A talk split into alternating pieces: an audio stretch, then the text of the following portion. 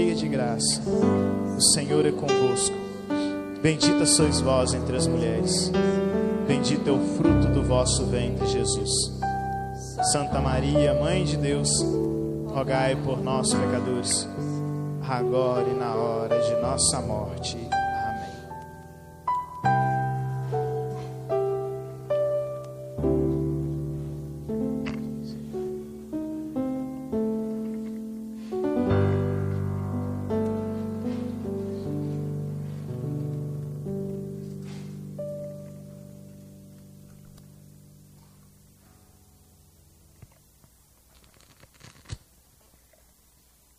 Noite, meu irmão. Boa noite, minha irmã. Louvado seja nosso Senhor Jesus Cristo e sua mãe Maria Santíssima. Sempre sejam louvados. Como Michel disse, né? Para quem está acompanhando a live hoje pela primeira vez, não me conhece, meu nome é Roberta. Faço parte do grupo de oração já há bastante tempo, no Ministério de Música, também no Ministério de Pregação. Sou casada com Marcelo, tenho duas filhas, a Helena e a Olga. E é com muita alegria que nós partilhamos hoje a palavra, depois de uma data tão importante que a nossa igreja ontem celebrou, que é a solenidade de Pentecostes.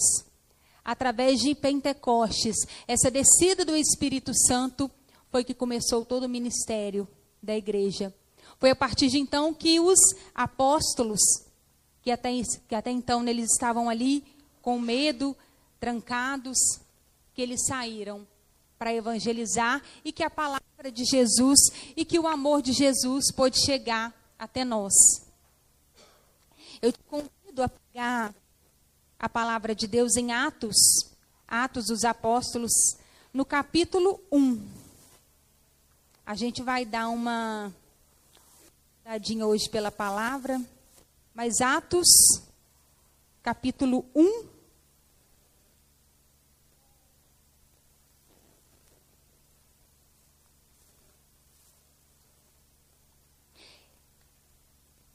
E a solenidade de Pentecostes é tão importante que houve toda uma preparação para que nós pudéssemos vivê-la da melhor forma possível.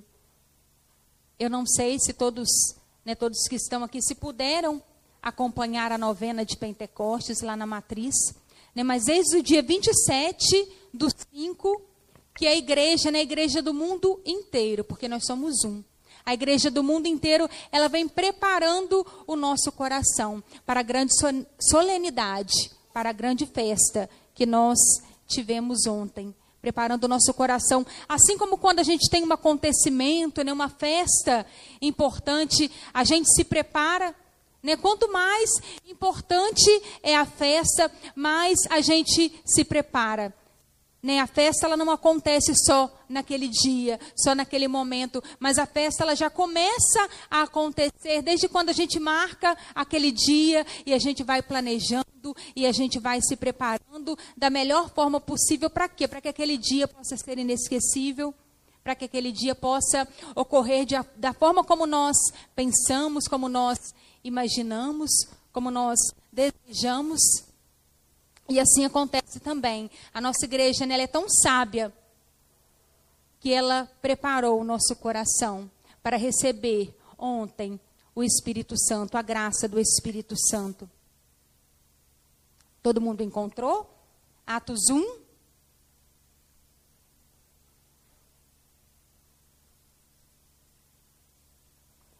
Mas descerá sobre vós o Espírito, mas descerá sobre vós o Espírito Santo e vos dará força, e sereis minhas testemunhas em Jerusalém, em toda a Judéia e Samaria e até os confins do mundo.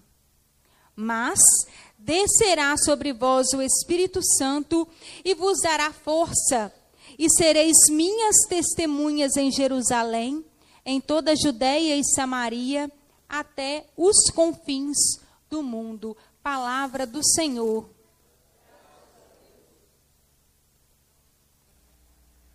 E esse versículo vem falar exatamente o tema que nos, foi, que, não foi, que, que nos foi proposto nessa noite. Pelo poder do Espírito Santo, lançai as redes. E o que é lançar as redes? Lançar as redes é evangelizar.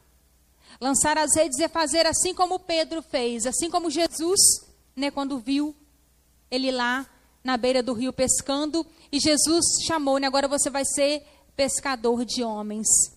E é isso que Jesus nos chamou desde o nosso nascimento, a lançar as redes.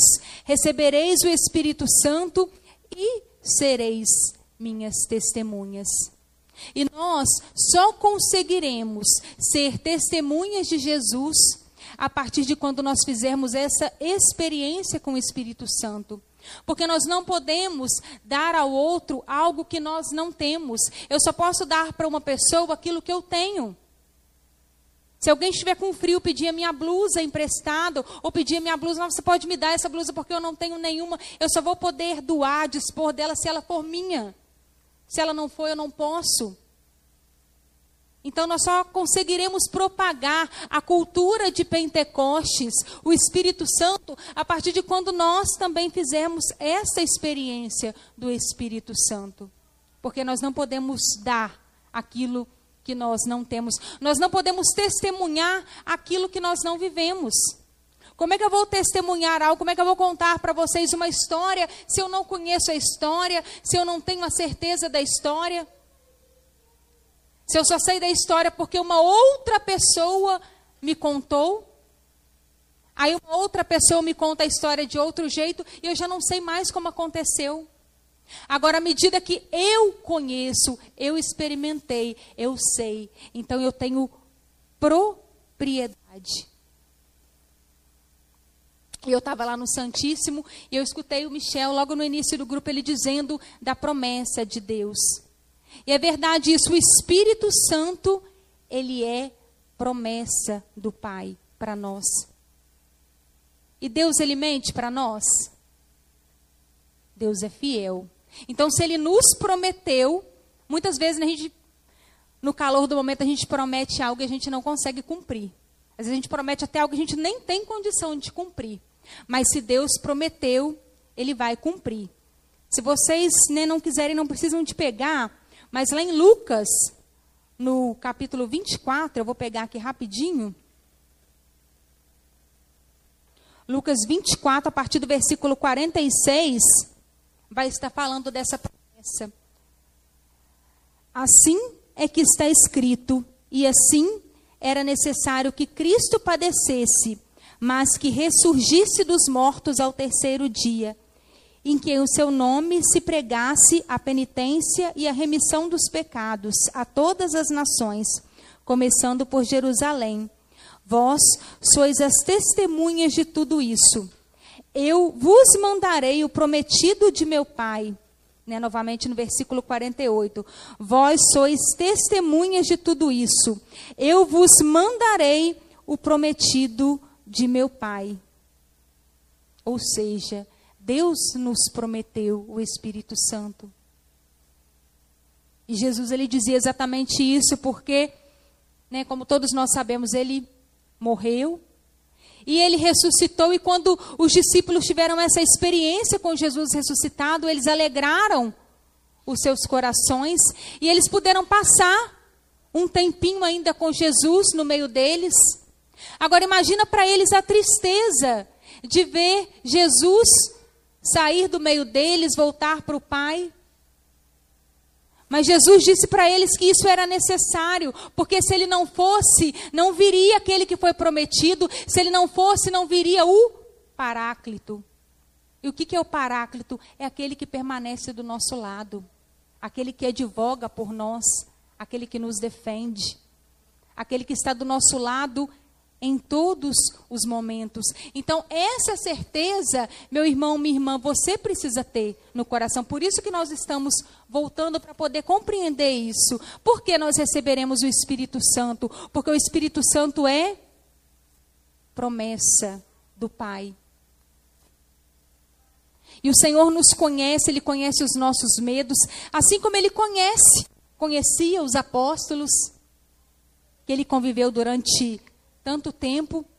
E nós vemos, né, na palavra lá em Atos também, no Atos capítulo 2.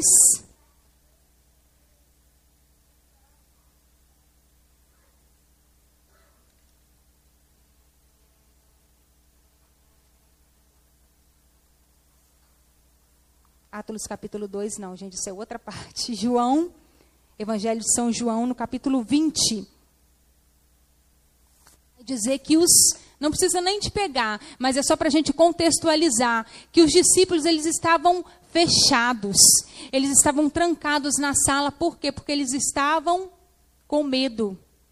Olha o que tinha acontecido com Jesus. Jesus que eles tinham certeza que era o Filho do Deus vivo, que era o Messias, que era o esperado.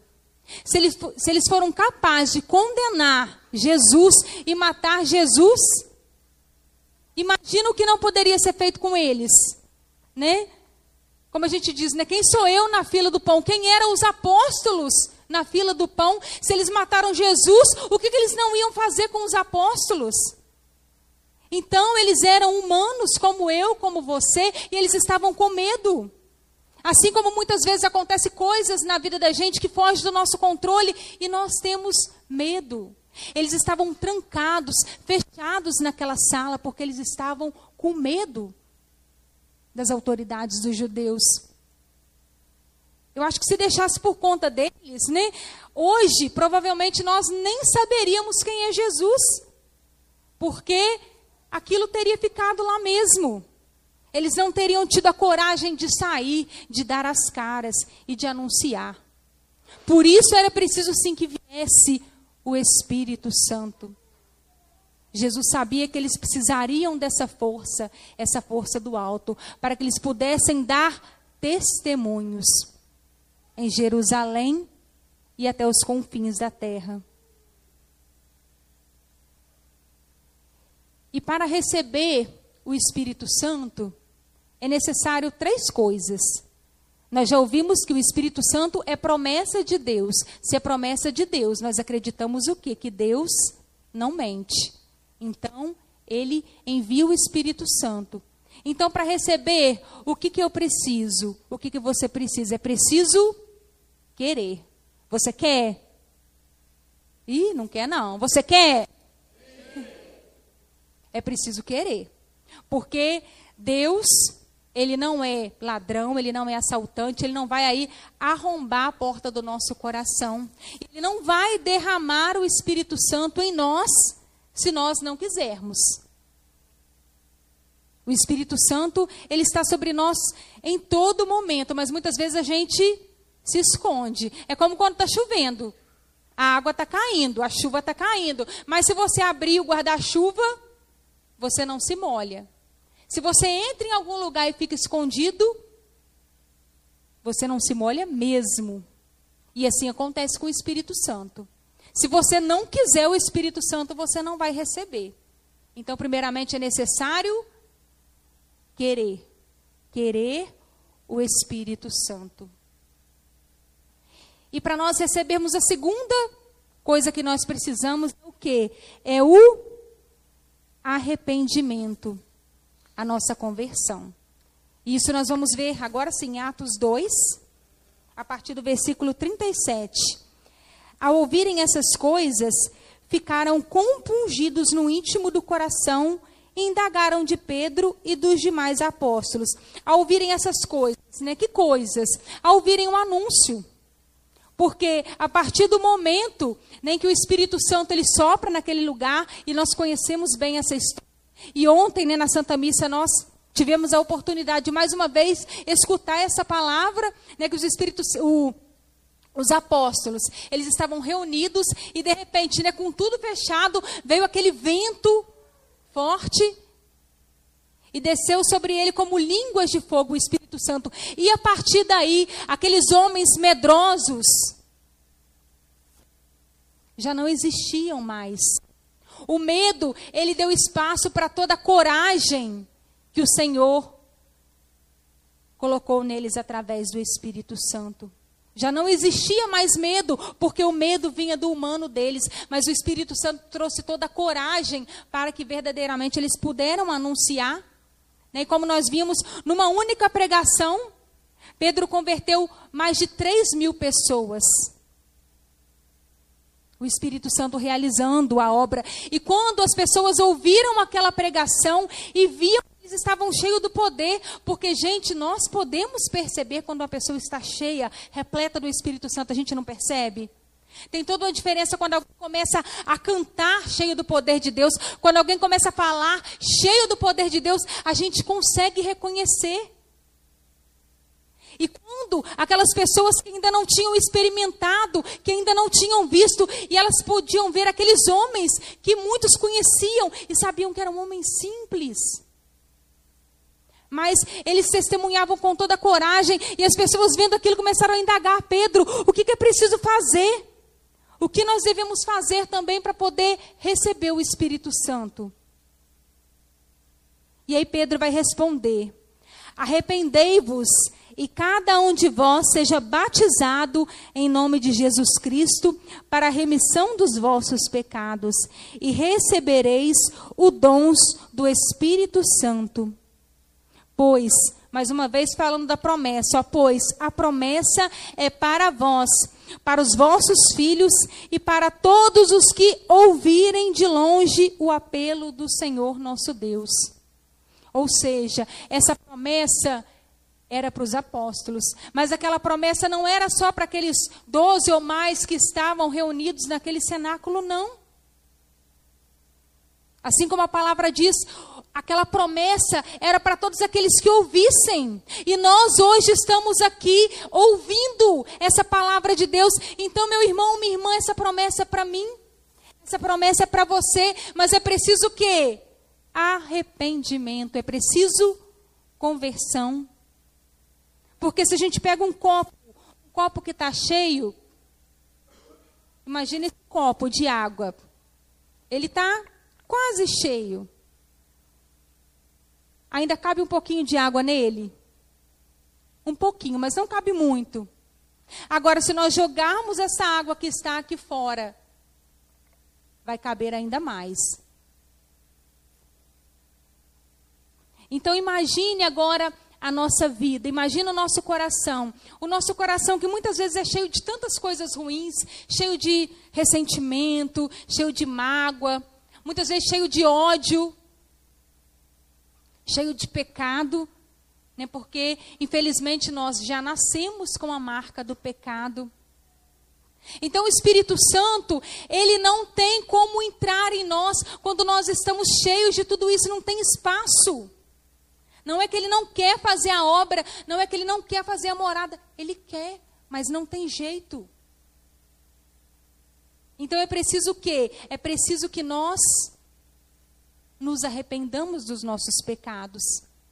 E aí eu te pergunto, você não precisa nem de responder em voz alta, mas você hoje está arrependido dos seus pecados? Porque o Espírito Santo ele vem para nos dar uma vida nova. E como a palavra mesmo diz, não tem como colocar remendo novo em roupa velha. Não, então não tem como eu clamar, vem Espírito Santo, vem Espírito Santo, mas se dentro de mim não tem aquele desejo de conversão, aquele desejo de mudança, de sair do adultério, de sair da sexualidade desregrada, de largar a pornografia e tantas outras coisas que a gente poderia ficar aqui três dias citando. Se no meu coração eu não tenho esse desejo, não adianta. Eu não vou conseguir fazer essa experiência com o Espírito Santo porque o Espírito Santo ele faz novas todas as coisas. Mas se eu quero manter aquilo que está velho dentro de mim, então não tem jeito. Então é preciso querer. Nós já respondemos que nós queremos. E eu acredito mesmo que nós queremos, senão a gente não tinha saído de casa nessa noite fria, nós não estaríamos aqui à toa, não é verdade? Mas agora é preciso conversão. E aí preciso mesmo ver no íntimo do meu coração. Eu quero essa conversão. Eu estou arrependido dos meus pecados. Eu quero uma mudança de vida. Eu quero.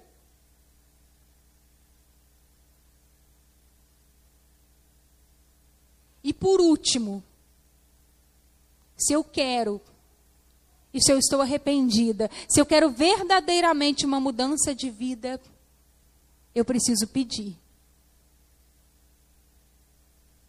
eu preciso pedir. Porque a parte de Deus, Ele já está fazendo, Ele já fez. Agora é preciso que nós façamos a nossa.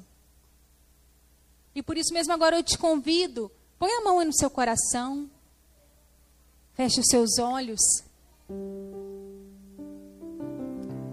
E vai mesmo aí no íntimo do seu coração, porque agora é só entre você e Deus. É só você e o Senhor. E assim como você proclamou o que queria, se você quer mesmo, vai dizendo: Senhor, eu quero.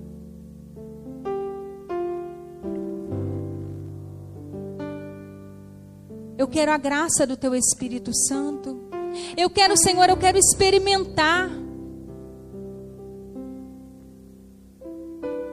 Eu quero experimentar. Assim como os teus discípulos puderam experimentar, Senhor, eu também quero experimentar. Eu quero mais de ti, Senhor. Eu quero mais da tua graça. Eu quero, Senhor. Eu preciso, Senhor. E vai dizendo mesmo se você quer proclamar: quero, Senhor. Eu quero. Eu quero.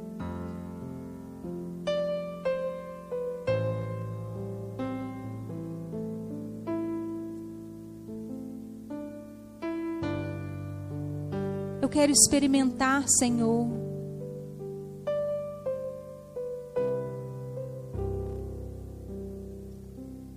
E por isso mesmo, com a mão aí no seu coração, vai mesmo entregando para o Senhor tudo aquilo que está aí dentro. Deixa que o Senhor tenha acesso, assim como nós já cantamos. Eu abro as portas do meu coração, eu te dou o livre acesso, mas às vezes a gente parece que canta da boca para fora. E a gente não faz essa experiência. E agora mesmo é o momento de você fazer essa experiência, de abrir mesmo as portas do seu coração, dar livre acesso para o Senhor. Deixa que Ele faça mesmo essa faxina.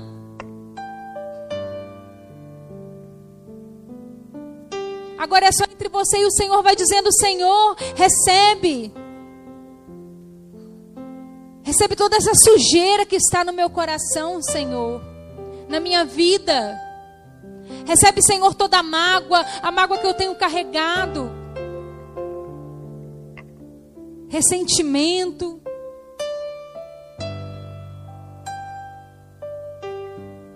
Revolta.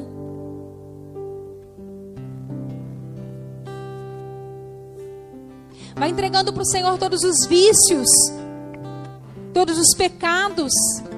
Às vezes até mesmo aquele pecadinho, né? A gente fala pecadinho de estimação, porque a gente não consegue se livrar dele, ele está sempre ali, ele está sempre ali com a gente. Vai entregando também ele para o Senhor.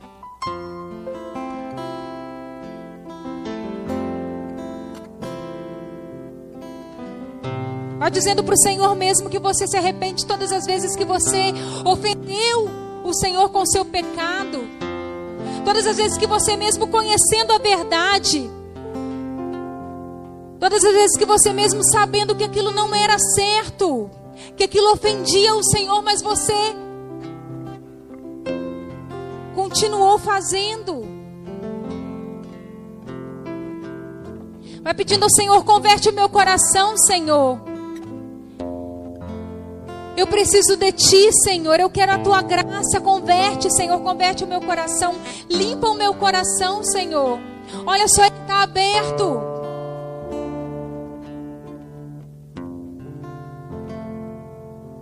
Ele está aberto, Senhor. Realiza aí essa limpeza. Retira do meu coração, Senhor. Retira da minha vida tudo aquilo que não te agrada.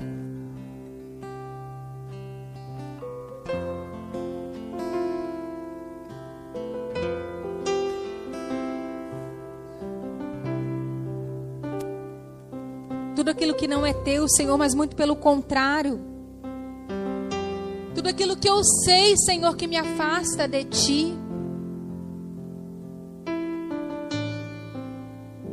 Lança fora, Senhor. E se você sente mesmo a necessidade, vai mesmo pedindo perdão. Vai pedindo perdão para o Senhor.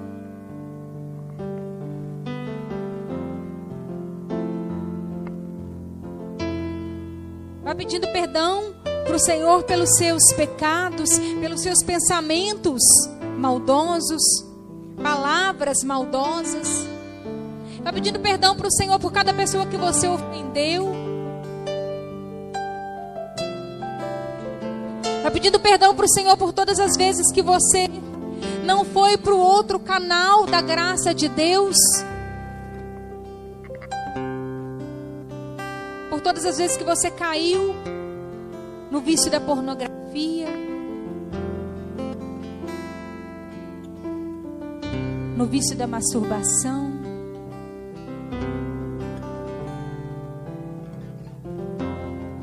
Pelas vezes que você caiu no adultério, não somente porque você traiu a sua esposa e o seu marido você teve um relacionamento extraconjugal, mas pelos pensamentos pecaminosos que você já teve. Vai pedindo perdão ao Senhor. E pedindo perdão, vai pedindo mesmo que o Senhor possa estar lavando, que o Senhor possa estar preparando. Assim como quando nós pegamos um pote, uma vasilha suja, cheia de sujeira. E a gente precisa jogar a sujeira fora, a gente precisa de passar bastante sabão para limpar bastante, para depois receber aquela água limpa. Vai pedindo mesmo que o Senhor ele possa nesse momento estar fazendo isso no seu coração, que ele possa estar tirando toda a imundícia, toda a podridão. Limpa, Senhor.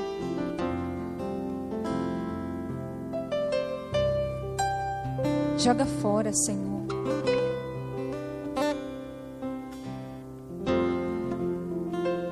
Vai dizendo para o Senhor que você quer estar limpo. Vai dizendo para o Senhor que você quer estar limpo para receber.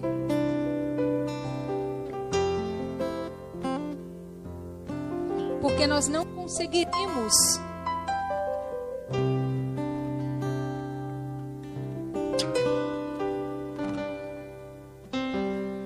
nós não conseguiremos receber o Espírito Santo com o nosso coração sujo, com o nosso coração cheio de pecado.